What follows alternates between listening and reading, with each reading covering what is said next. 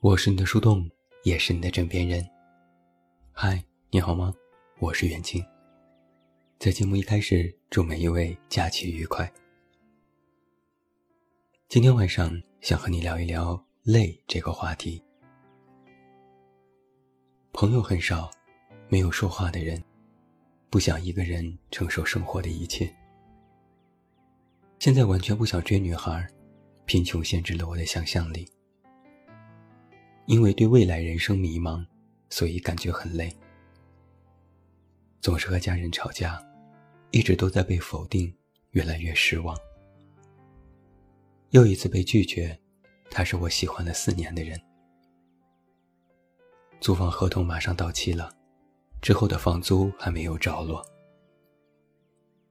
好像之前囤了好多各种没用的东西，但又忍不住再次想剁手。得了一种一焦虑就想吃甜食的怪病，最近又胖了。不喜欢和人社交，但又不得不做着一份整天和人说话的工作。因为太懂事，所以感觉整天活得很累，但又任性不起来。几年没联系的同学找我借钱，想拒绝但又张不开口，怎么办？疫情让我所有的工作计划都打乱了，现在混口饭吃好难。刚刚和人吵了一架，明明是别人的错，可自己却气得大哭。不要以为以上的这些话是我编的负能量。这是我在公号后台留言里搜索“累”这个关键词出来的读者留言，而这些，也只是2020年以后其中的一部分。每一个成年人，口口声声都说自己活得很累，每天各种各样的事情处理不完，根本没有省心的时候。当自己年龄渐长，人生中所有的事情。必须亲力亲为，有时的确会感觉有些心力交瘁，忍不住会想：真的想把人生过继给别人呢？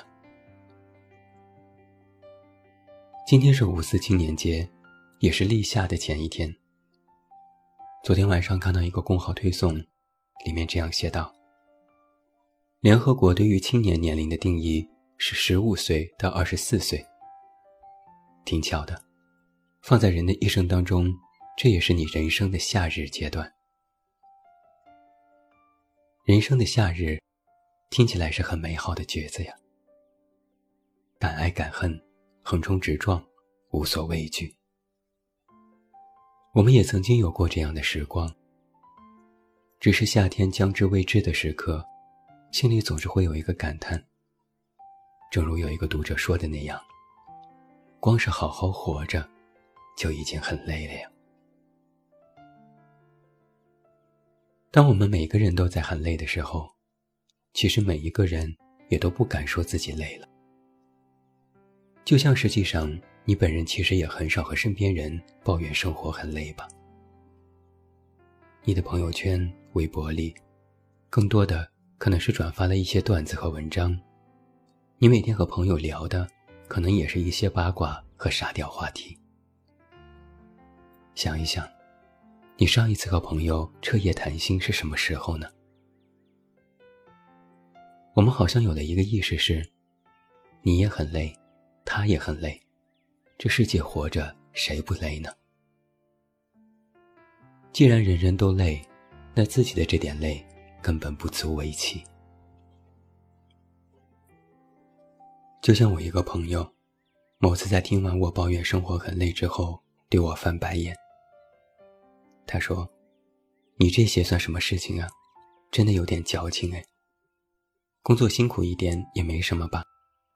你赚的就是这份钱，你不辛苦谁辛苦？还有那么多人活得比你还差，还有人比你还穷，还有那种家破人亡的，得了重病的，人家才辛苦。”我当时被噎得没接上话，但我很不高兴听到别人这样说。听起来就像是别人的辛苦是辛苦，我的辛苦就不是辛苦。别人的累是累，自己的累就不值得一提。这世界上有一万种活法，一万种活法里有一万种累。不是必须承受人生暴击才值得被关注和关爱，也不是自己平日生活的辛苦就那么的矫情和不值一提。我们当然知道，很多人正在经历非常糟糕的事情，但是我也知道，也有很多人，生活已经开始渐渐定型。可能也不会再遇到什么大风大浪，生活里的突发可能性开始降低。要面对的，无非就是自己生活里的琐碎日常。但是要处理这些琐碎，其实也很麻烦呀。所以，我从来不对读者偶尔的抱怨说你真矫情。我也不喜欢听别人对我说，你这点事儿不算什么。每个人都有自己的难，每个人都埋头过自己的生活，没有谁比谁真的容易。二零二零年已经走到了五月，天气开始热了起来，好像还没有好好感受这个春天，夏天的气息已经越来越接近了。从春节到现在，已经有好几个朋友。和我说了自己很难的事情。有一个朋友很早就复工，想尽办法回到北京，又在家隔离。后来又在家办公，好不容易可以上班了，却通知自己要被裁掉。理由是因为疫情，他所在的部门没有了业务，不再需要了。然后他又发现公司没有给他交够社保。人事又扯皮，撕逼了好几回，差点连 N 加一的补偿都拿不到，只能选择投诉和劳动仲裁，心力交瘁，直到现在还在维权。下份工作还没着落，存款也所剩无几，马上就要交新一季的房租，每天愁得直掉头发。还有一个朋友。复工后，公司要求减薪，直接砍半。同意的就继续上班，不同意的可以选择直接离职。朋友算了又算，工资减半之后，把所有的日常开支都压缩到最低，依然没有办法正常维持生活。他说：“这太难了，这是我工作时候最难的时刻，好担心活不下去。”几番权衡，他还是无奈的同意了公司的减薪，总比丢了工作要好。另一个朋友倒是找到了新工作，依然是销售，是卖 MBA 的老板课程。一个课程要二十二万，卖出去一分可以提成五千块钱。公司在海淀，他住在通州，几乎横穿了整个北京。每天坐地铁和公交上班，通勤时间往返有六个小时。早晨五点半起床，晚上九点半到家。朋友已经是研究生了，但却是同事里学历最低的。他的同事多的是博士生，这让我非常吃惊。堂堂博士生都要做销售吗？朋友无奈地笑着说：“毕竟。”我们做的是高端课程。偌大的城市，你不知道别人身上正在发生着怎样的故事。每个人都在为生活而奔波，都为了柴米油盐操碎了心。以往向往的生活遥不可及，能够走好眼下的路，就已经是一种幸运了。老话说：“好死不如赖活着。”但活着这件事本身，其实也伴随着阵痛、疲倦、失落，当然，还有许多无法言说的时刻。在劝慰别人的时候，我们都会说一句：“只要活着，就还有希望。”在我做公号没有起色，甚至感觉断崖式退步，想要无数次放弃的时候，朋友劝我。再坚持一下。在我和小胡聊起自己其实每天都很累，不知该怎么继续努力的时候，小胡也说再坚持一下。我说怎么坚持？他说我其实也不知道该怎么办，但我觉得我们应该再坚持一下。当时我只觉得这些话无用，坚持谁不会？但坚持了还没结果，岂不是白搭吗？现在回过神来，我竟觉得他十分有道理。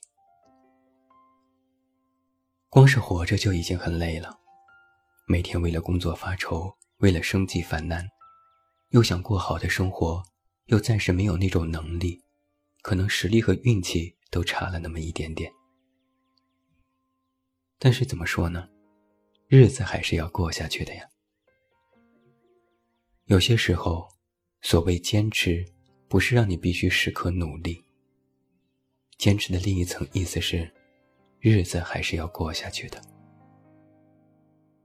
虽然，我们可能并不知道，这样一路走下去，前方还会有什么在等着我们。将来的日子是好是坏，没人能打包票。然而，正如人生有一万种可能性一样，只有一步步去走，才能拨开云雾。在我们总是感觉失望的时候，在我们对未来迷茫的时候，会设想许多可能性。但也别忘记，在那些坏的可能性里，其实也有好的可能性。而希望的另一层意思就是，我们会有变得更好的那种可能性。也许，能够支撑你一路走到现在，不是什么梦想，没有什么玄乎的理由，就是凭借着那么一点点的不甘心和对好的可能性的希冀。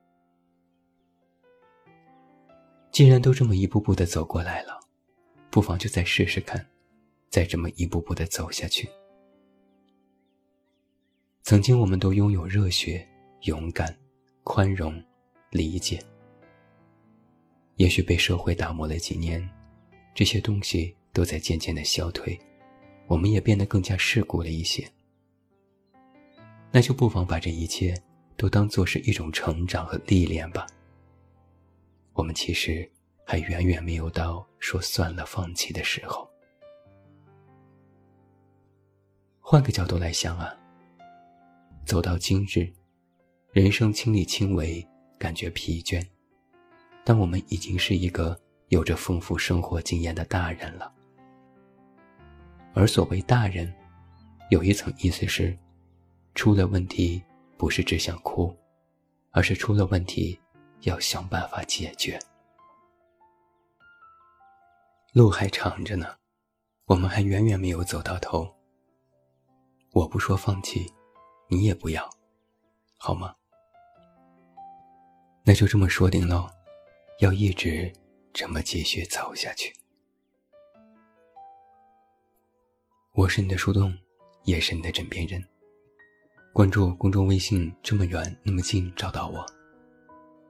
我是袁静，晚安。